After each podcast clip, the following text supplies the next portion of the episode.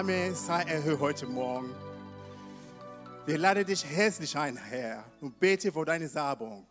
Bete für deine Reden. Bete, dass du wirkst heute Morgen. Herr, wir wollen dich nochmal spüren in unser Herzen. Zeig es, willkommen, Herr, in Jesus' Namen. Amen. Amen. Guten Morgen zusammen. Ihr kennt mich sehr gut. Ich bin Ezekiel, euer Bruder.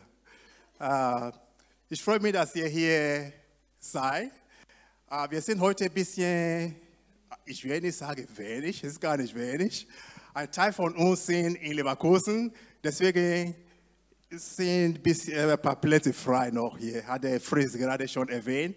Und das ist für was Gutes. Die haben heute einfach nicht geschwänzt, sondern es ist was Gutes. Ein Kind wird heute geboren.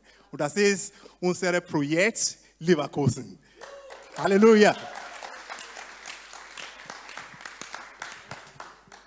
Nochmal seid ihr herzlich willkommen und alle, die online zuschauen, du bist auch herzlich willkommen. Gott möchte mit dir heute reden. Alle, die hören hier und online, es ist kein Zufall, dass du eingeschaltet bist, also da bist, sondern Gott hat dich hier hingeführt und möchte einfach mit dir reden, möchte dich auch segnen. Und ich bin froh für dieses Privileg, uh, Gott hier zu vertreten heute Morgen. Amen.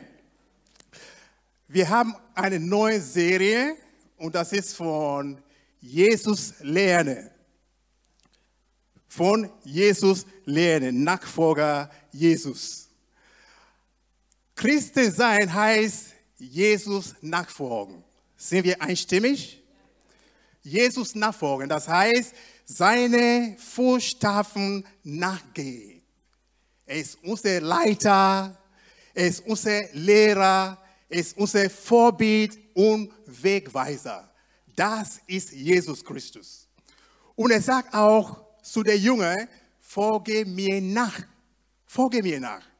Das war eine Einladung zu einer veränderten Lebensschule. Du trittst in diese Schule ein, du kriegst eine Einladung, komm in meine Schule und lern von mir.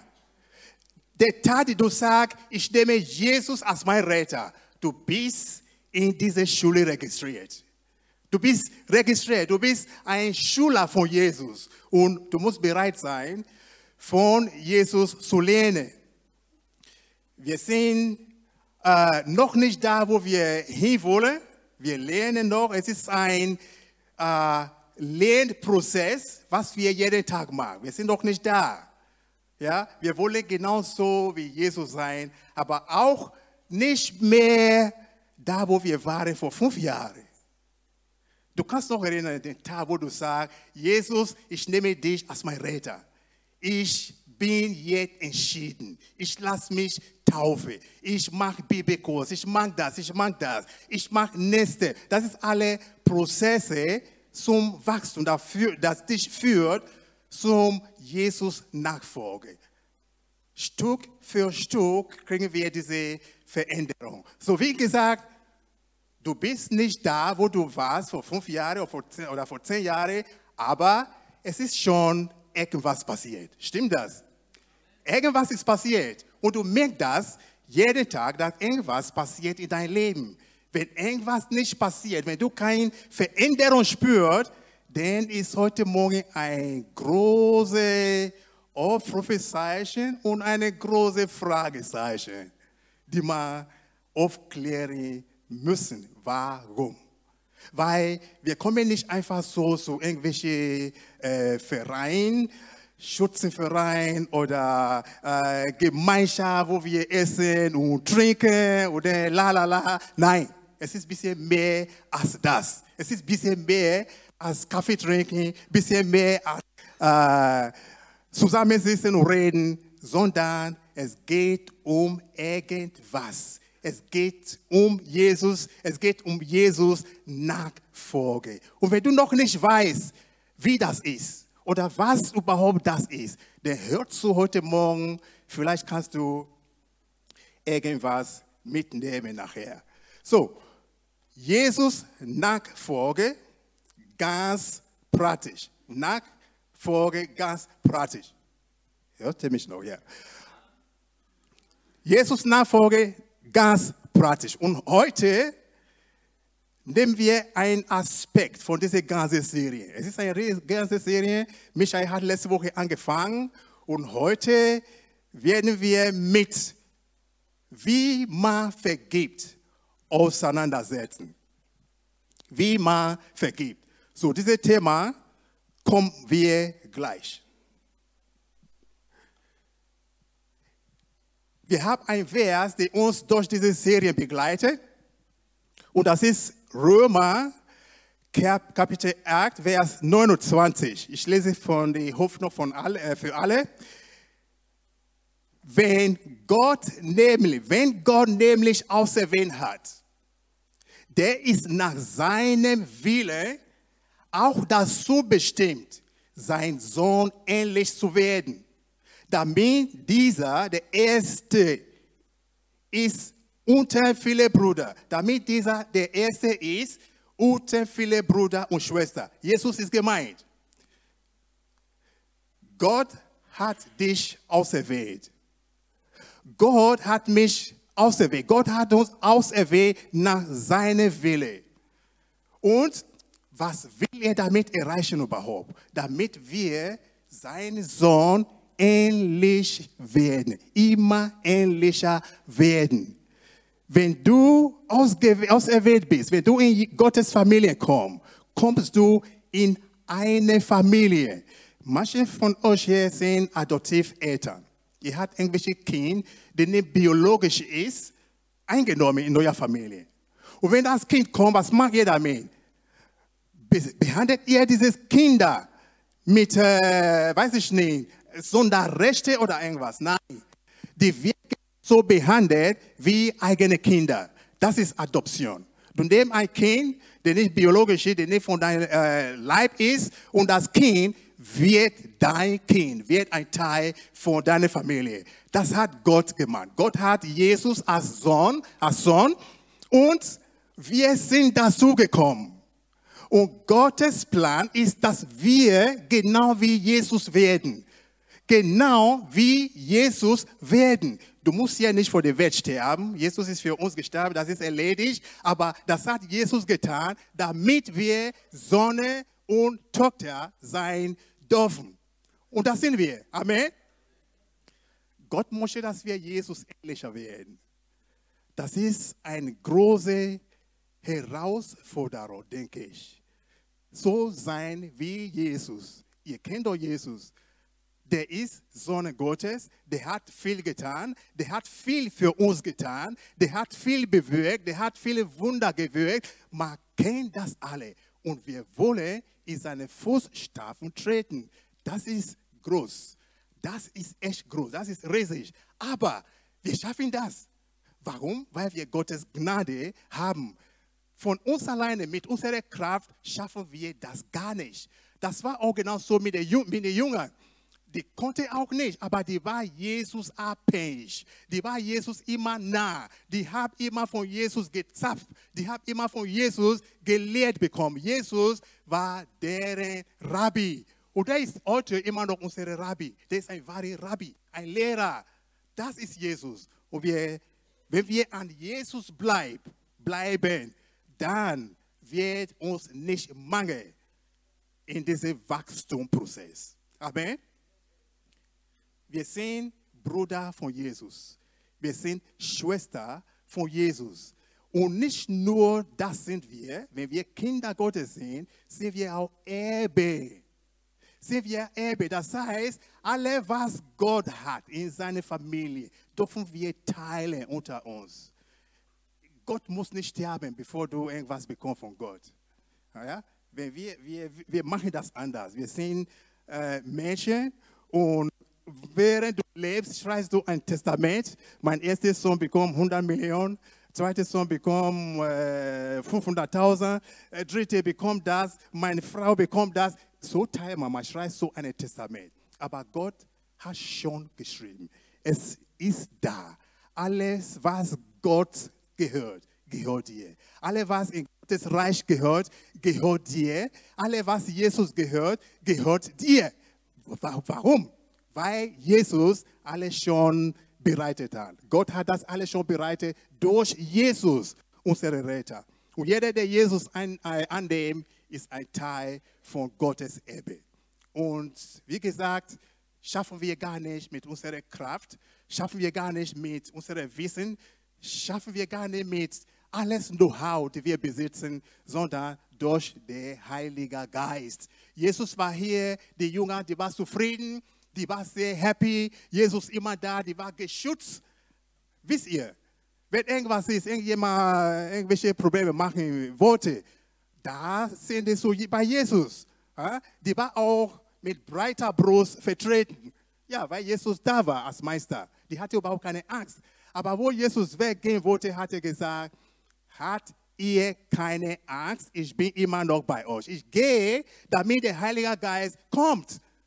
Ich gehe zu Vater, damit der Heilige Geist kommt. Und der ist gegangen. Und was ist passiert? Der Heilige Geist ist gekommen. Und der ist heute auch unter uns. Amen. Wir können ohne den Heiligen Geist nicht. Wir können nicht ähnlich wie Jesus werden ohne den Heiligen Geist. Deswegen sollen wir immer schreiben, immer dran kleben, immer an Jesus und den Heiligen Geist kleben, damit wir wirklich diesen Veränderungsprozess wie Jesus werden, ähnlich wie Jesus werden. Hör mal, ich kenne keinen Lehrer, der, der die Kinder lehrt oder die Schüler lehrt, damit die Kinder durchfallen. Gibt es sowas? Gibt es so einen Lehrer? Du gibst denen einfach falsche Inhalt oder falsche Mitte und sagst, ist euer Problem. Wenn ihr schafft, gut. Wenn ihr nicht schafft, ist euer Problem. Ich habe meine Arbeit getan. Ich glaube, es gibt nicht. Jeder Lehrer steckt alles dran, damit der Schüler irgendwas bekommt. Nicht nur Prüfung besteht, aber damit die irgendwas bekommen, damit die selbstständig werden, damit äh, die irgendwann in der Zukunft beruflich sicher stehen. Dafür stehen die Lehrer. Ein wahre Lehrer, ein echter Lehrer. Manche Lehrer vergeht, aber äh, wahre Lehrer sind berufen. Die sind berufen, weil du hast viele am Tag wirklich, ich glaube, viele gehen nach Hause mit Kopfschmerzen, ah, aber die bleiben einfach dran. Und nächsten Tag stehen die wieder auf und gehen zur Schule. Warum? Weil die ein Ziel haben, die Kinder oder die Schüler eine Zukunft zu geben. Genau das macht der Heilige Geist mit uns. Genau das hat Jesus mit uns vor. Deswegen hat er uns nicht alleine gelassen. Er schickte den Heiligen Geist und der ist heute unser Betreuer. Jeden Tag ist er da, der betreut dich. Jeden Tag ist er da, der sagt dir, was falsch ist, der sagt dir, was äh, richtig ist. Ey, wie viel Gesetz kannst du beinhalten? Wie viel kannst du lesen? Wie viel kannst du einprägen? Ich darf das, ich darf das nicht, ich darf das, ich darf das nicht. Nein, da kannst du gar nicht. Aber der Heilige Geist ist da. Der sagt dir, ah, mein Kind, das Finger weg. Das, ja, darfst du. Das, ja? wenn du auf ihn hörst, der leitet jeden Tag. Der leitet uns einfach. Der ist unser Begleiter. Auch in Schwierigkeit, der ist da, uns zu betreuen. Amen. So, Gott ist da. Jesus äh, ist der Oberst in dieser Familie und wir sind froh, dass wir da eingetreten äh, sind. Versuch, die Kleine, äh, wisst ihr auch, in unserer Familie. Äh, ich habe ein, lass meine Familie jetzt. Wir haben alle Familie, wir haben alle Familie und wir wissen genau, was passiert die kleinen Kinder oder die kleinen, die Jüngeren versuchen immer, die Großen nachzumachen. Stimmt das in eurer Familie? Die Kleinen, die Jüngeren versuchen immer, die Großen nachzumachen. Ob die Blödsinn machen oder nicht, die versuchen einfach. Die finden das cool. Große Schwester, große Bruder, man versucht einfach nachzumachen. Weil die steht da, die kam vor und ich denke, ja, meine große Schwester, ja, die ist richtig. Mein großer Bruder, der macht alles richtig. Man versucht einfach nachzumachen. Also, was ich sagen wollte, Jesus ist unser großer Bruder. Ja, der ist unser großer Bruder. Und wir müssen einfach versuchen, ihm alle nachzumachen. Ja, großer Bruder, ist unser Jesus. Äh, in Römer 12. Römer 12, 2. Da ist noch ein Vers, das äh, uns sagt, was Jesus für uns ist. Und ich sage hier, Jesus ist unser Maßstab. Es steht da, passt euch nicht dem Maßstäbchen. Wir sind Nachfolger von Jesus. Wenn du einer bist, passt euch nicht dem Maßstäbchen dieser, dieser Welt an, sondern lasst euch von Gott verändern, damit euer ganzes Denken neu ausgerichtet wird. Nur dann könnt ihr beurteilen, was Gottes Wille ist, was gut und vollkommen ist und was ihm gefällt. Amen. Passt uns nicht an Social Media an. Passt euch nicht an die Influencer an. Passt uns nicht an die YouTubers an. Passt uns nicht an RTL, WDR und die ganze Fernsehen an. Passt euch nicht an deine Umgebung an, sondern an den Maßstäbchen dieser Welt. Passt uns nicht, sondern lässt euch von Gott verändern. Maßstab. Maßstab, ja. sondern lasst uns, lasst euch von Gott verändern, damit euer ganzes Denken. Wenn du Jesus annimmst, bist du neu. Wenn du Jesus annimmst, bist du ein neuer Mensch. Du bist nicht mehr dasselbe wie früher. Also, du bist nicht mehr, was du warst. Du bist nicht mehr da, wo du stand, bevor du sagst, Jesus, ich will. Du musst ja deine Denkweise ändern. Du musst. Weil, wenn du immer noch so denkst wie früher, wie du warst in äh, Ägypten, dann ist irgendwas falsch. Du musst etwas verändern in deinem Leben. Du musst an Jesus anpassen. Du musst an Jesus denken Weise anpassen. Du kannst das auch nicht. Du musst dafür beten, Gott, richtet mich bitte neu ein. Richtet mich neu ein. Ich möchte nicht sein, wie ich früher war. Oder wie du machst wie Schwein, du kommst heute sauber und nach Gottes Ding gehst du wieder zu deinem Schlamm. Nee, du bist neu, du bist ein neuer Mensch. Du kannst dann, wenn du bei Gott bleibst, wenn Gott dich verändert, dann kannst du Gottes Wille entdecken. Wir wollen immer bei Gottes Wille bleiben. Wir wollen immer, dass Gott uns leitet. Wir wollen immer, was gut ist und vollkommen ist. Aber wenn du immer noch denkst wie damals, da entdeckst du keine Neuigkeit.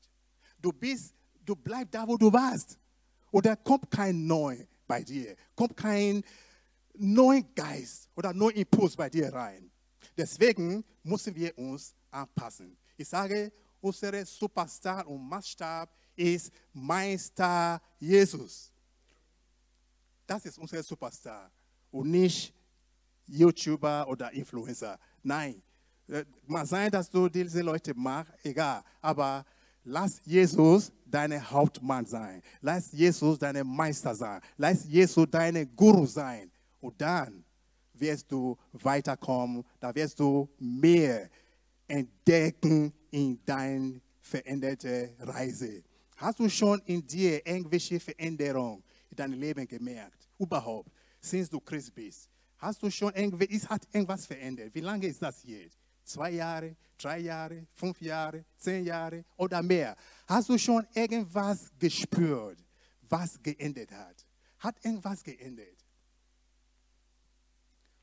Gibt ein altes Lied, ein altes Lied.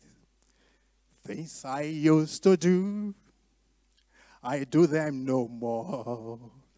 Things I used to say, I say them no more. Things I used to think, I think them no more.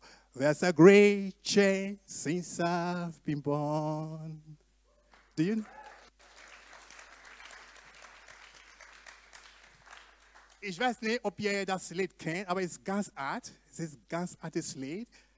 Das ein Lied, was deklariert deine neuen Geburt. Die Dinge, die du vorher getan hast, die tust du nichts mehr. Die tust du einfach nichts mehr. Du gehst noch arbeiten, weiß ich. Das meine ich nicht.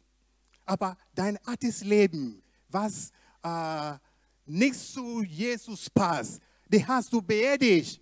Wo du getauft wurde, hast du gesagt, mein altes Leben lasse ich hier unten und ich stehe auf mit ein neues Leben. Das machen wir bei Taufe. Mein altes Leben begrabe ich heute, ich stehe auf. Das ist eine Auferstehung. Du stehst auf mit neues Leben und du bist ein neuer Mensch einfach. Das ist das. Also, wenn du keine Veränderung gemerkt hast in deinem Leben, klär mal diese Fragezeichen heute Morgen. Wenn du mit Jesus gehst, da muss was sich verändern. Da muss sich auf jeden Fall irgendwas verändern. Und jetzt kommen wir zu unserem Hauptthema von heute. Und das ist, wie man vergibt. Wie man vergibt. Jesus hat viele Dinge gelehrt, aber auch demonstriert, wie das geht. Er war ein Rabbi, ein Vorbild. Und kein Guru, der sagt, äh, mag das, was ich sage, was ich tue, geht euch gar nicht an. Das ist Jesus nicht. Mag das, was ich sage, und das, was ich tue, ist nicht euer Problem. Äh, ich habe traurigerweise eine Geschichte von einem großen, einem Hauptgemeindeleiter. Ja, der ist bekannt, ich möchte keinen Namen erwähnen der bewegt viel, der bewegt viele Leute, der bewegt viel jeden Sonntag, der mag viel, der ist bekannt. Aber wenn er auf Reise geht, zu, weiß ich nicht, irgendwelche Missionreise, das sind Geschichten, das sind Stories, dass er, weißt du, einfach was anderes macht. Der macht was anderes. Der war, der war in Kanada und was, was hat er gemacht? Der hat da, die Frau lebt zu Hause und da hat er eine Frau gehabt. Der hat sogar diese Frau gezwungen, Abtreibung zu machen, damit irgendwas nicht rausfliegt. Also, das heißt, ein Kind kam nicht einfach so einmal. Immer wenn er da hingeht, hat die andere Frau. Immer wenn er da hingeht, hat er was, Blödsinn, was er mag. Aber der kommt nach Hause, der ist wieder zurück von Reise, ein großer Evangelist. Das ist ein großer Mann, der viel bewegt, aber der sagt was und macht was anderes. So ist der Jesus nicht. Der Jesus lehrt vorbildlich. Der sagt, mach das und es, es, es zeigt dir, wie man das macht. Das ist Jesus. Und Vergebung war bei Jesus ein großes Thema. Sehr groß bei Jesus. Und er kam nämlich, uns zu vergeben. Jesus kam nämlich, uns zu vergeben. Warum? Weil in Römer 3, Vers 23 sagt, alle sind schuldig geworden und spiegeln nicht mehr die Herrlichkeit wider, die Gott der Menschen ursprünglich verliehen hatte. Das ist ganz bekannt, Römer 3, 23. Deswegen muss Jesus kommen. Das war geplant. Der ist einfach nicht so zufällig gekommen. Ja, ich habe Sehnsucht nach, nach, nach euch. Ich habe Sehnsucht nach, nach Welt. Ich muss ja gucken, wie das aussieht. Der ist gekommen, für uns zu sterben, damit wir Vergebung bekommen. Wir sind einfach sündig geboren. Deswegen ist Jesus gekommen. Also sag ja nicht so, ich bin in der Kirche geboren, ich bin seit Kindheit hier in der Kirche, ah, ich bin kein Sünder, ich bin das nicht. Nee, nee, nee. Nein, du bist ein Sünder, ich bin ein Sünder. Wir sind alle gesündigt. Deswegen ist Jesus gekommen, damit wir Ver Vergebung erleben. Das hat er getan. Das ist groß. Und wo er hier war, hat er viele gelehrt, viel bewegt und der ist immer noch da heute. Der ist immer noch da und lehrt uns. Jesus ist kein Träumer. Ihm ist völlig klar, dass Menschen Fehler machen. Der weiß genau, dass wir natürliche Menschen machen Fehler. Das weiß Jesus. Und er macht keine spezielle Fehlerdokumentation für dich. Ja? Wie viele Leute sagen, der macht seine Register jeden Tag. Du hast heute wieder gelogen. Äh, du hast wieder bloß geredet. Du hast das gemacht, du hast das gemacht, du hast das gemacht. Und dann hast du Minus Daten bei Gott. Und wenn du wieder was gut machst, löscht wieder deine äh, Negativdokumentation. Gott mag sowas nicht. Gott ist gnädig.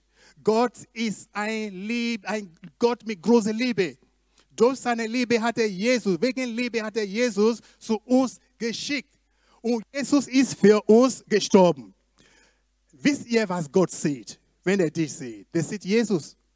Weil Jesus steht vor Gott als Mauer. Seine Blut hat unsere Schulden bedeckt. Blut durchsichtig. Versteht ihr? Blut ist nicht durchsichtig. Du kannst nicht durch Blut gucken. Du kannst nur Blut sehen. Was hinter ihm siehst du nichts mehr. Das hat Jesus gemacht. Jesus steht vor Gott als ein Blutwand. Und wir stehen dahinter. Wir sind Sünder einfach. Und, Jesus, und Gott hat uns vergeben. Und wenn er dich vergibt, er erinnert nichts mehr. Er möchte gar nicht mehr erinnern. Der vergibt dir einfach und das ist weg. Das hat er getan. Also er macht keine Dokumentation für dich jeden Tag. Du musst wieder, du musst wieder gut machen, damit du das löscht oder so. Nein. Lass der Heilige Geist dich leiten und der wird dich schon richtig leiten nach Gottes Wille. Gott sieht gerechte Kinder, wenn er uns sieht. Wir sind gerecht durch Jesus, nicht durch unsere äh, Handwerk, was wir können, nicht äh, durch was wir bewegen können, aber einfach durch Gnade. Durch Gnade sind wir gerettet und sind wir gerecht. Gott stoßt uns nicht ab, sondern er ist immer bereit zu vergeben. Immer bereit zu vergeben. Lukas 15, 11 bis 32 kannst du lesen, das ist ganz bekannt zu Hause. Das ist diese Geschichte von der verlorenen Sohn. Das ist das Bild von unserem Vater. Das ist das Bild. Du gehst deinen Weg einfach, du bist rebelliere, du bist am Rebellieren, du hast schon mal rebelliert und von Gott abgewandert. Und was sagt er? Der wartet trotzdem. Der bleibt da und wartet und wartet und wartet, bis du kommst. Das hat der Vater demonstriert in Lukas 15. Sein Sohn hat alles genommen, sein Erbe genommen, alles verschwendet. Danach war er mit Schweinen am Essen. Und da kam zu seinen Sinne, ich muss zurück zu meinem Vater. Und er wusste genau, wo er herkommt. Bei mir zu Hause ist viel. Bei mir zu Hause ist genug zum Essen. Bei mir zu Hause mangelt es nicht. Was mache ich hier mit Schweinen? Was mache ich hier eigentlich? Und er ging zu seinem Vater. Du kannst das heute Morgen machen. Ich weiß nicht, wie abgetrennt du bist von Gott. Ich weiß nicht, wie weit du abgewandert bist von Gott. Aber glaub mir, er wartet immer noch auf dich. Er wartet einfach. Er macht die Fenster nicht zu, er macht nicht zu. Aber er wartet, er wartet, er wartet, bis du kommst. Das macht unser Vater. Der ist immer bereit zu vergeben. Immer bereit. Er verübt Menschen ihre Fehler nicht. Er kennt unsere Schwäche. Er weiß genau, dass du schwach bist, dass du abhängig bist. Du bist abhängig von Gott, du bist abhängig von dem Heiligen Geist. Und er weiß das genau. Und wenn du immer einmal ein Ziel verfehlt, der ist bereit. Aber eine musst du machen. Du musst dich auf den Weg machen. Ich gehe wieder zurück zu Vater. Und wenn du das machst, ist er bereit, dich wieder aufzunehmen.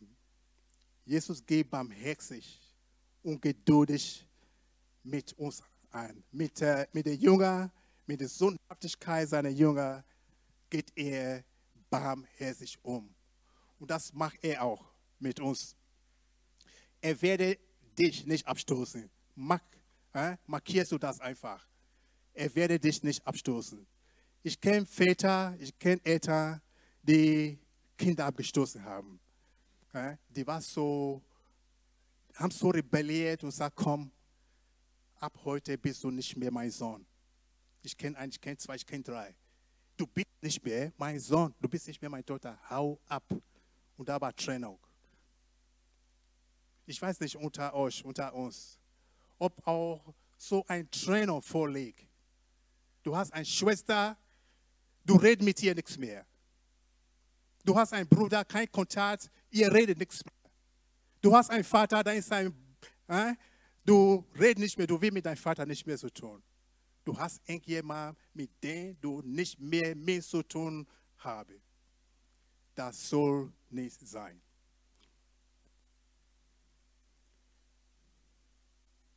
Es soll nicht sein. Jesus hat uns auch gelehrt, wie man vergeht, wie oft man vergeben soll. Und das werden wir gleich was lesen. Der Fritz bitte mir helfen. Uh, Matthäus 18, 21 bis 35. Hör mal ganz zu. Der Fritz liest. Da wandte sich Petrus an Jesus und fragte ihn, Herr, wie oft muss ich meinem Bruder oder meiner Schwester vergeben, wenn sie mir Unrecht tun? Ist siebenmal genug? Nein, antwortete ihm Jesus, nicht nur siebenmal, sondern siebenundsiebzigmal. Denn mit Gottes himmlischem Reich ist es wie mit einem König, der mit seinen Verwaltern abrechnen wollte. Als erstes wurde ein Mann vor den König gebracht, der ihm einen Millionenbetrag schuldete. Aber er konnte diese Schuld nicht bezahlen. Deshalb wollte der König ihn, seine Frau, seine Kinder und seinen gesamten Besitz verkaufen lassen, um wenigstens einen Teil seines Geldes zurückzubekommen. Doch der Mann fiel vor dem König nieder und flehte ihn an, Herr, hab noch etwas Geduld, ich will ja alles bezahlen. Da hatte der König Mitleid. Er gab ihn frei und erließ ihm seine Schulden. Kaum war der Mann frei, da traf er einen anderen Verwalter, der ihm einen vergleichsweise kleinen Betrag schuldete. Er packte ihn, würgte ihn und schrie, bezahl jetzt endlich deine Schulden. Da fiel der andere vor ihm nieder und bettelte, hab noch etwas Geduld, ich will ja alles bezahlen. Aber der Verwalter wollte nichts davon wissen und ließ ihn ins Gefängnis werfen. Er sollte erst dann wieder freigelassen werden, wenn er alles bezahlt hätte. Als nun die anderen Verwalter sahen, was sich da ereignet hatte, waren sie empört. Sie gingen zu ihrem Herrn und berichteten ihm alles. Da ließ der König den Verwalter zu sich kommen und sagte, was bist du doch für ein boshafter Mensch? Deine ganze Schuld habe ich dir erlassen, weil du mich darum gebeten hast. Hättest du da nicht auch meinem anderen Verwalter Erbarmen haben müssen, so wie ich mit dir? Zornig übergab der Herr ihn den Folterknechten. Sie sollten ihn erst dann wieder freilassen, wenn er alle seine Schulden zurückgezahlt hätte. Auf die gleiche Art wird mein Vater im Himmel jeden von euch behandeln, der seinem Bruder oder seiner Schwester nicht von ganzem Herzen vergibt. Anfang haben wir eine Begegnung mit Petrus, der Jesus fragte, wie oft, wie oft muss ich meinen Bruder vergeben? Jeden Tag. Wie oft? Und äh, ist siebenmal genug? Hat er gefragt. Jesus sagt, nein, siebenmal nicht, sondern siebenmal 77. Siebenmal 70, sorry. Siebenmal 70. Siebenmal 70, wie viel sind das? 490 Mal am Tag. Da kannst du sagen, es reicht. Es reicht, vergebt dir nichts mehr. 490 Mal. Äh, wie viel Mal, wie viel von uns zählt wirklich, ja, die Fehler von eurer Frauen oder Kinder jeden Tag? Seht ihr das? Nehmt ihr Zeit zu sehen. Hat ihr schon mal mit 10 gesehen am Tag? Ich komme doch mal zu Lehrer. Die Lehrer zählen vielleicht mehr als 10, aber nicht von einer Schule. Ja? Das sind verschiedene Fehler treten auf von Anfang bis Ende von, von Tag, aber nicht von einer Schule. Das heißt, von einer Schule siehst du kein zehnmalige Fehler am Tag. Ich glaube nicht. Bei uns zu Hause auch nicht. Ja, es gibt mal was, aber zehn Wiederholungen oder zehn Fehler am Tag, dass man sagt, es reicht jetzt, ich vergebe nichts mehr. Ich glaube, es gibt gar nicht. Das heißt einfach, übersetzt, vergib, vergib immer, ohne Grenze. Vergib immer, vergib immer. Du kannst nicht zählen, es ist gar nicht machbar. 490 Mal am Tag. Also, damit war diese Frage beantwortet von Petrus. Und Jesus sagt, wisst ihr, ich habe euch schon gelehrt, wie man betet. Wir beten immer, vergebe uns unsere Schulden, wie wir auch unsere vergeben. Das steht da, wie wir beten sollen. Es steht einfach da. Vergebung ist A und O. Du musst das lernen. Wenn du das noch nicht hast, bitte lern, wie man vergibt. Du musst aber erstmal wissen überhaupt, was Vergebung ist. Jesus hat hier ein Gleich äh, gemacht von jemand, der Geld geliehen hat. Der hat große Millionen geliehen und er konnte nicht mehr zahlen. Kannst du Meister oder ja, kommst du Bank und sagst, äh, ich bin nicht mehr zahlungsfähig. Ich kann nicht mehr. Und dann wurde er vergeben. Aber der hat nur 100 Euro an jemanden geliehen und auf dem Weg traf er ihn und sagte, hey, Junge, wo ist mein 100 Euro?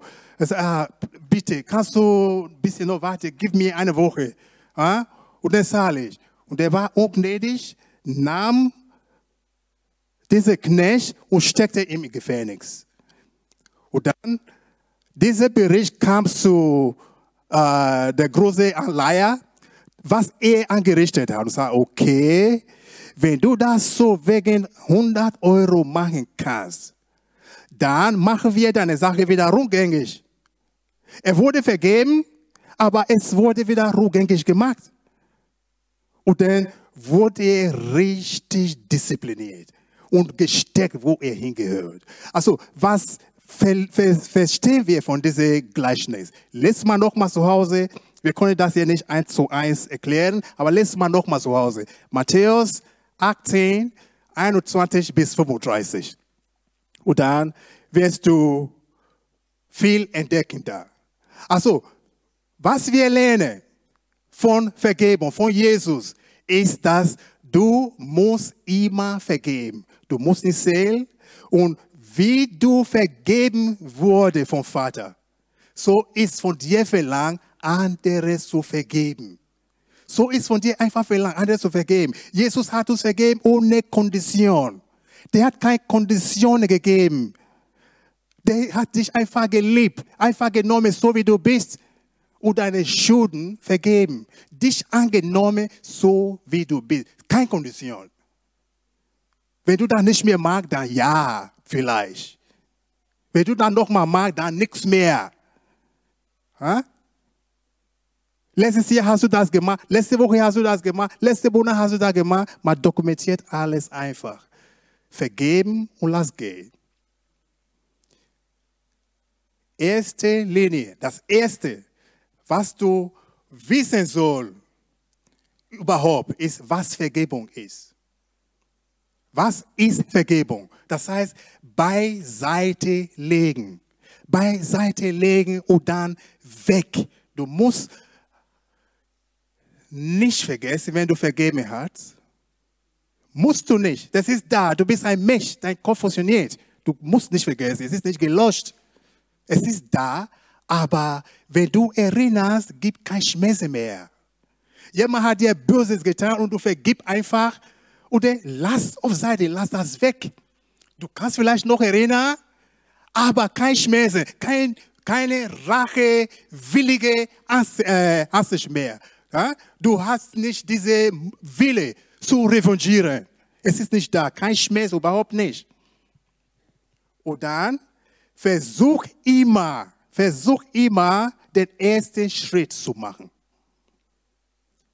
Versuch einfach den ersten Schritt zu machen. Das ist für viele Leute so schwer, ersten Schritt zu machen. So schwer. Wenn irgendwas ist zu bereinigen, mach einfach den ersten Schritt. Du weißt, was Vergebung ist? Es muss beiseite gelegt werden, damit alle wieder reibungslos läuft, damit deine Beziehung zu Gott wieder hergestellt oder ordnungsgemäß sauber bleibt. Und dann haben wir auch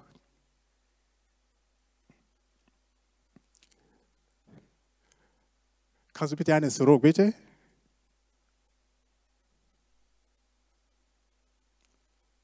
Okay, danke. Ich habe da zwei Arten von Vergebung. Du hast einseitige Vergebung, einseitige Vergebung. Es gibt nur diese zwei. Die einseitige Vergebung ist da, wo du einfach bewegen musst. Du musst irgendwas machen. Ob derjenige möchte oder nicht, ob jemand schuldig hat oder nicht. Du vergib einfach, weil du an Jesus glaubst, weil du an Gottes Gnade glaubst, weil du an diese Regel glaubst, dass du vergeben sollst. Du vergib einfach, ob jemand das verdient hat oder nicht. Manchmal verdient derjenige gar nicht. Manchmal ist der, derjenige, der Vergebung braucht, gar nicht bekannt, dass er Vergebung braucht. Du machst einfach, du bist verletzt und derjenige registriert gar nicht. Hat gar nicht gemerkt. Oder weiß gar nicht, dass er oder sie entschuldigen soll. Aber du weißt, du bist verletzt und du vergibst einfach. Vielleicht ist derjenige, der dich verletzt hat, auch nicht mehr in Langefeld, nicht mehr in Leverkusen, schon nach Hamburg, München oder Australien, da siehst du nichts mehr, ist weg. So weit weg. Du hast keine Möglichkeit, mit in Dialog zu kommen. Weiß ich nicht. Es gibt Telefonfleisch, aber weiß ich nicht. Aber ohne Kontakt, ohne Probleme, ohne Dialog, ohne weitere Diskussion vergibst du einfach. Das ist einseitig verdient oder nicht verdient. Vielleicht hat derjenige, der dich verletzt hat, auch gestorben. Der ist verstorben. Was machst du? Der trägst du das Leben lang. Der Herr Meier, der hat mir das getan. Du gehst immer noch zu sein Grab. Du, du, du. Ich wusste, du wärst noch da. Ich wusste, du wärst noch da. Da würde ich mich revanchieren. Es gibt solche Leute, die gehen zu Grab und fluchen. Es gibt Eheleute, die gehen zu Graben von Frau oder Mann und fluchen noch eine Tote. Nein, du kannst lernen zu vergeben, einseitig. Ob der zweite Partner da ist oder nicht, einfach lass gehen, lass auf Seite, lass diese Sache Geschichte sein, lass das weg. Und du hast auch diese transaktionelle Vergebung. Transaktionelle Vergebung, das ist Versöhnung vorangetrieben. Da kannst du wieder als Christ einen ersten Schritt machen. Da ist irgendwas passiert, du bist verletzt oder hast jemand verletzt. Lässt du diese Sache einfach so, bis Jesus kommt? Nein. Wir sind auch gelehrt worden, wenn du irgendwas hast, mit Frau, mit Mann, mit Kinder, mit irgendjemand, geh nicht schlafen mit dieser Geschichte. Versuch mal das zu bereinigen, bevor du ins Bett gehst. Weil du weißt nicht, ob du wieder aufstehst. Du weißt gar nicht. Stell dir mal vor, du hast irgendwas mit dir und du trägst das zum Grab. Das ist schlimm. Das ist furchtbar. Deswegen versuch jeden Tag, jeden Tag sein Herz zu bereinigen. Man ist auch freier eigentlich. Du bist freier, wenn du mit dir nicht rumträgst. Du hast jemanden, der hat mich verletzt. Nee, nee, nee, nee, nee, der Easy. Nee, nee, nee, nee, nie wieder. Niemals werde ich ihn vergessen. Nee, nee. Nein, vergib mir einfach. Und dann wirst du wieder frei sein. Da wirst du selber frei sein. Wenn du das rumschleppst, hast du Probleme. Vielleicht habe ich dich verletzt und weiß gar nicht. Ich habe gar nicht registriert. Und du gehst rum, der da, der da, nee, nee, mit der will ich nicht mehr zu tun haben. Das schlägst du mit und ich weiß davon gar nicht. Du hast das Problem, ich gar nicht. Also, was wirst du machen? Komm einfach zu mir und sag, Bruder, das, was du gemacht hast, es, äh, es hat mich verletzt. Ja?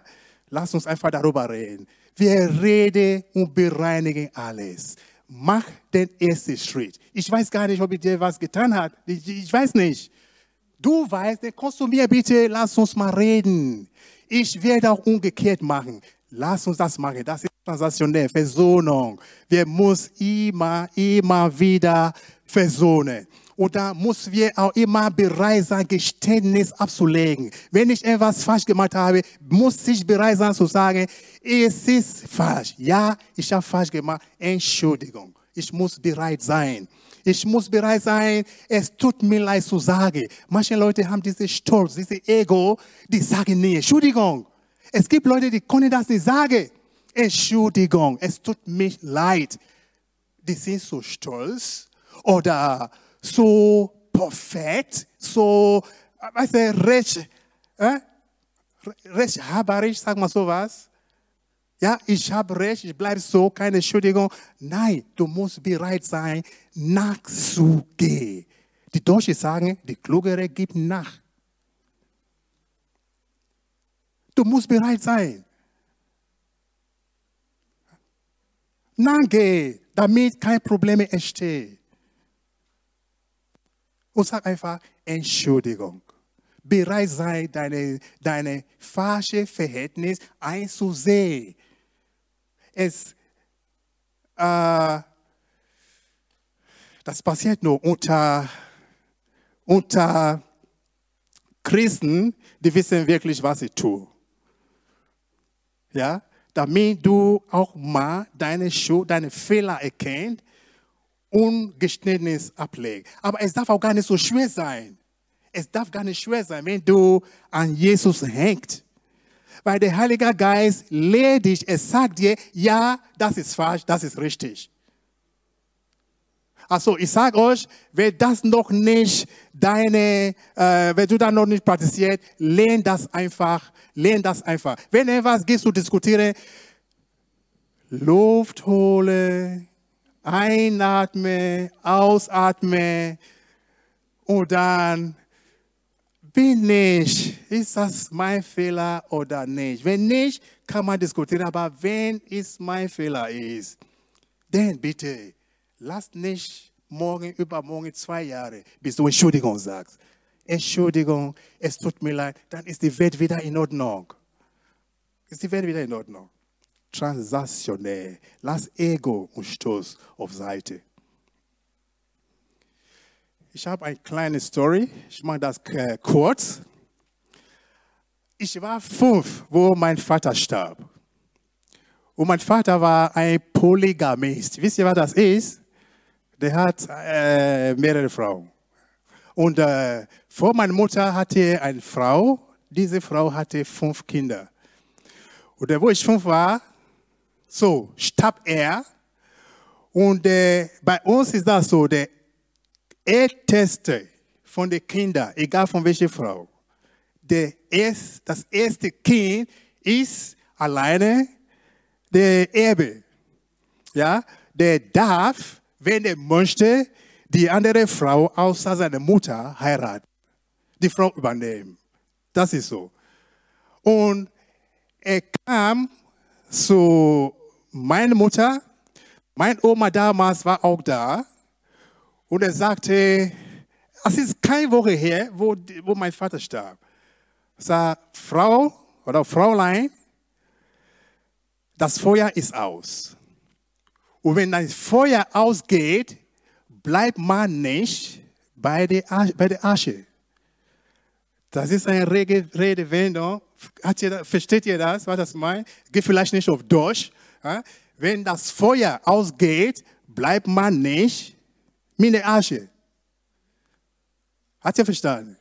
Das heißt, deine Feuer, Feuer ist Leben, Feuer ist Action, Feuer ist, weißt du, deine Quelle, Feuer ist äh, Energie. Also, deine Feuer ist weg, dein Mann ist tot, also, äh, geh mit deinen Kindern, geh weg. Ich war fünf, ich habe nur eine, der älter ist als, als ich, die andere ist jünger. Also, wir müssten kann noch ein bisschen erinnern, ja, innerhalb zwei Tage weg von meinem Vaters Haus, weil der entschieden hat, alleine da zu bleiben. Und dann sind wir weggegangen, ein Transit gemacht bei einem Familienfreund, der meine Mutter kannte. Wir haben da ein Transit gemacht. Weil meine Oma war noch nicht ganz vorbereitet. Also Ziel war zu meiner Oma. Meine Oma war ganz tief verletzt. Meine Mutter auch. Haben wir Transit gemacht. Irgendwo, irgendwann sind wir bei meiner Oma an der Stadt gelandet. Wir sind da geblieben, bis ich sechs war, da ging ich zur Schule. Und dann, ich habe mit Jesus ganz froh in Berührung bekommen. Und dann mit acht Jahren habe ich angefangen schon zu schreiben, Bibel zu bestellen aus Europa, aus Amerika, habe ich schon gemacht. Traktat, Traktat zu bestellen, habe ich schon gemacht. Konnte ich schon schreiben mit acht, mit acht Jahren. Und dann fing ich an, Briefe zu schreiben. Der war auch nicht, der, mein großer Bruder ist nicht da geblieben. Der hat uns einfach ja, weg. Ich will hier keine um mich haben, ich will keine in dieses Haus haben, weg einfach. Und der ist einfach so groß Stadt gezogen Lagos. Da war keiner da. Das Haus war leer und er war weg. Und es ging uns gut bei meiner Oma. Und dann irgendwann, wo ich in der Schule war, habe ich wirklich angefangen zu schreiben. Und dann kam ich mir diese Geschichte, der Koch immer jeden Tag, meine Oma war verletzt, die hat immer das wiederholt. Das hat euer Bruder gemacht, das hat euer Bruder gemacht, das hat er gesagt, das hat er gesagt. Es ist immer noch in meinem Kopf heute, aber ich habe kein Schmerzen. Und dann was habe ich gemeint? Ich habe angefangen zu schreiben. Angefangen zu schreiben. Briefe, kein Telefon, nichts, kein WhatsApp, kein Messenger, nichts. Ich habe immer geschrieben, einen Brief geschrieben und ein Trakt reingetan. Jesus liebt dich. Habe ich immer gemacht. Mit acht fing ich damit an. Und dann, fast jeden Monat habe ich einen Brief geschrieben. Es kam kein Retour, kein Rückschreiben, gar nichts. Aber von meinem Bruder nicht aufgegeben, ich fing weiter zu schreiben. Und irgendwann habe ich auch noch geschrieben, Bruder, äh, es ist traurig, dass du so stehst. Es ist traurig, dass das dein Einzig ist. Es ist traurig, dass du gar nicht um uns kümmerst, weil das ist deine Verantwortung. Du bist Erster, du bist Erbe, du musst eigentlich um uns kümmern. Der hat nicht reagiert. Irgendwann, irgendwann, da war ich schon 17. Da war meine Mutter auch schon tot. Da war man schon alleine. Mit 17 war ich schon ein Mann. Habe ich schon große Verantwortung genommen. Wir haben in ein Haus gelebt in meiner Stadt. Und da kam er. Meine Oma war noch da. Da kam dieser Bruder. Der kam einfach zu uns. Wir haben die Tür aufgemacht und der Fee, der ging auf Knie. Am Weinen. Bitte vergib mir. Bitte vergib mir. Zu meiner Oma. Bitte vergib mir. Zum Glück hat meine Oma noch gelebt und hat das noch, äh, noch mal miterlebt und wirklich Vergebung ausgesprochen. Meine Mutter war zwar nicht mehr da, aber meine Oma hat das erlebt.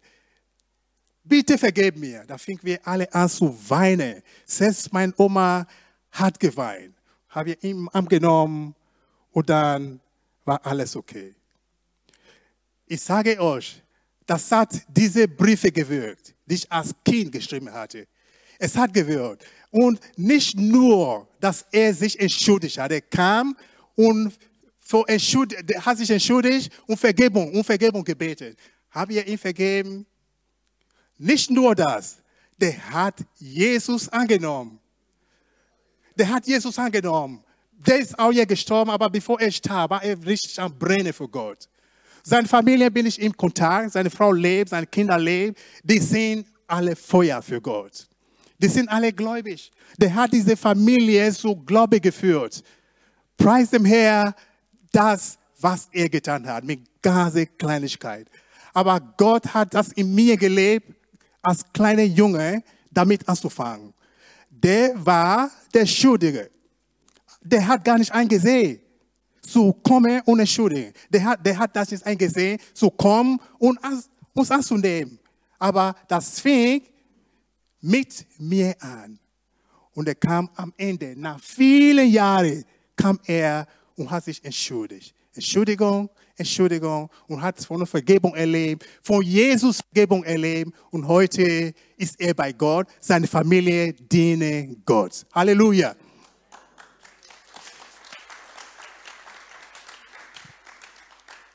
Wir brauchen alle Vergebung. Wir, jeder braucht Vergebung. Jeder braucht Vergebung. Und wenn du Vergebung brauchst, musst du lernen, zu, zu vergeben. Sag nicht, ich habe nicht getan, ich brauche heute keine Vergebung, ich brauche nicht. Nein, brauchst du vielleicht morgen. Deswegen musst du nicht die Brücke kaputt machen, die du vorhast, morgen zu überqueren. Du hast morgen vor, eine Brücke zu überqueren, du machst das heute schon kaputt, dann hast du morgen ein Problem. Also, Vergebung ist A und O. Versuch mal, versuch mal bitte, jeder zu vergeben, der dir was angetan hat. Und deine Gesundheit kann auch beeinträchtigt werden, wenn du nicht versohnen und vergeben kannst. Wenn du nicht vergeben kannst, da kannst du krank werden. Du schleppst was rum, da bist du emotional krank. Da wirst du depressiv weißt du nicht vergeben kannst. Du hast Probleme mit jemandem, du redest nicht darüber. David sagt in Psalm 32, Vers 3, das sagt, er es wollte ich meine Schuld verheimlichen. Doch davor wurde ich so schwach und elend. Andere Übersetzungen sagen, meine Knochen, meine Knochen waren schwach. Schwach, weil ich es verheimlichen hatte. Also bei Gott musst du Versöhnung suchen. Bei Mensch musst du Versöhnung suchen. Schlepp nicht darum, sonst führt das zu Problemen. Lass die Vergebenen wissen, dass Vergebung stattgefunden hat. Rede einfach, rede, rede, rede. Manchmal ist das so, du hast Probleme mit mir, ich bin doch da, sag ja, ich habe ihn vergeben. Aber sag mir Bescheid. Weil sonst halt denke ich, wir haben geredet, du, hast, du warst sehr stur, äh, stur, wollte mir nicht vergeben oder ich wollte dir nicht vergeben. Und wenn du das heimlich machst, weiß ich immer noch nicht. Lass uns darüber reden. Sag mir, komm, es ist alles okay. Es ist bereinigt. Es ist nichts mehr unter, zwischen uns. Ja? Du bist vergeben, ich bin vergeben. Sprich das aus. Sprich das aus einfach. Red immer darüber. Bist du seelisch schwach oder krank?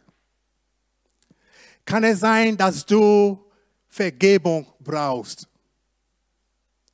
Kann es sein, dass du vergeben musst? Ist es schwer für dich zu vergeben? Du musst mit irgendjemand, irgendjemand, Vater, Mutter, Bruder, Schwester, Onkel, Freund, Freundin, Oma, Opa und so weiter nicht mehr zu tun haben. Gib sowas in dein Leben. Ich, ich habe einmal mit drin gesagt, es gibt Leute, die haben Schwester, die kein Ton, die reden nichts mehr. Die haben Väter, man redet nicht mehr mit denen. Man hat Bruder, Schwester, man redet nicht mehr mit denen. Und du bist ein Teil von dieser Familie. Es ist ein Tag zu versohnen. Mach das heute erstmal klar. Und wenn Gottes jetzt zu Ende ist, such dir einen Weg. Such dir einen Weg, mit diesen Leuten zu versohnen. Trag das nicht zum Grab. Trag da nicht mit dir hin und her. Trag da nicht mit dir herum. Es macht krank. Es macht krank. Es macht depressiv. Es macht schwach. Also versuch mal heute Morgen zu vergeben. Es wird dir gelingen durch Gottes Hilfe. Es wird dir gelingen, weil der Heilige Geist da ist. Also mach das heute Morgen klar. Lass uns mal aufstehen, bitte.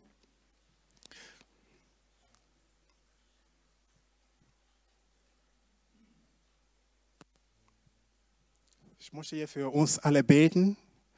Und wenn du getroffen bist, du hast jetzt was in dir, du bereinigen möchtest, ich werde für dich beten, dass Gott dir Mut gibt, Mut schenkt, das zu machen, das zu Ende zu machen, damit du wieder fröhlich sein, damit du wieder fröhlich leben, damit du wieder da sein, wo Gott dich, dich, dich haben möchte. Dass Gott dir die Kraft schenkt zu vergeben, dass Gott dir den Mut schenkt, Entschuldigung zu sagen, es tut mir leid zu sagen, dass Gott dir die Kraft gibt, dein Opa, deine Oma, deine Frau, deine Kinder, alles zu vergeben, die dir was angetan hat. Wenn du das glaubst, leg deine Hand auf deine Brust. Ich bete für dich heute Morgen. Vater, ich danke dir. Vater, du hast demonstriert, wie man vergibt. Du hast demonstriert, wie man miteinander lebt. Und ich danke dir für diese Audience. Herr, du kennst uns durch und durch. Du kennst unsere Schwäche. Aber wir sind dankbar, weil du das uns nicht übernimmst. Du bist bereit, uns anzunehmen, uns zu vergeben. Aber Herr, wir wollen aus unseren Mitmenschen vergeben. Wir wollen uns, wir wollen uns das, äh, da, da bleiben einfach, wo du uns haben möchtest. Herr, wir wollen da stehen, wo du uns haben möchtest. Ich bete heute Morgen, ist hier irgendwelche Fall? Ist hier jemand, der Vergebung braucht? Ist hier jemand, der, der jemand vergeben möchte? Herr, ich lade dich ein, zu begleiten, bis das durchgeführt ist. Herr, du kannst das. Wir vertrauen auf dich heute Morgen. Und ich bete, Herr, ich bete, dass du derjenige begleitest. Heiliger Geist, sei bei uns. Leite uns, das Richtige zu tun. Herr, ich danke dir. Gib uns Kraft und Mut, für dich zu stehen. Lass uns zusammen äh, unser Vater im Himmel beten. Unser Vater im Himmel, heilig werden dein Name. Heilig werde geschehe. Dein Wille geschehe, wie im Himmel, so auf Erde. Das tägliche Brot gib uns heute. Vergib uns unsere Schuld, wie wir unsere Schuldigen vergeben. Führe uns nicht in Versuchung, sondern erlöse uns von der Böse. Kraft ohne Herrlichkeit in Ewigkeit. Shoot.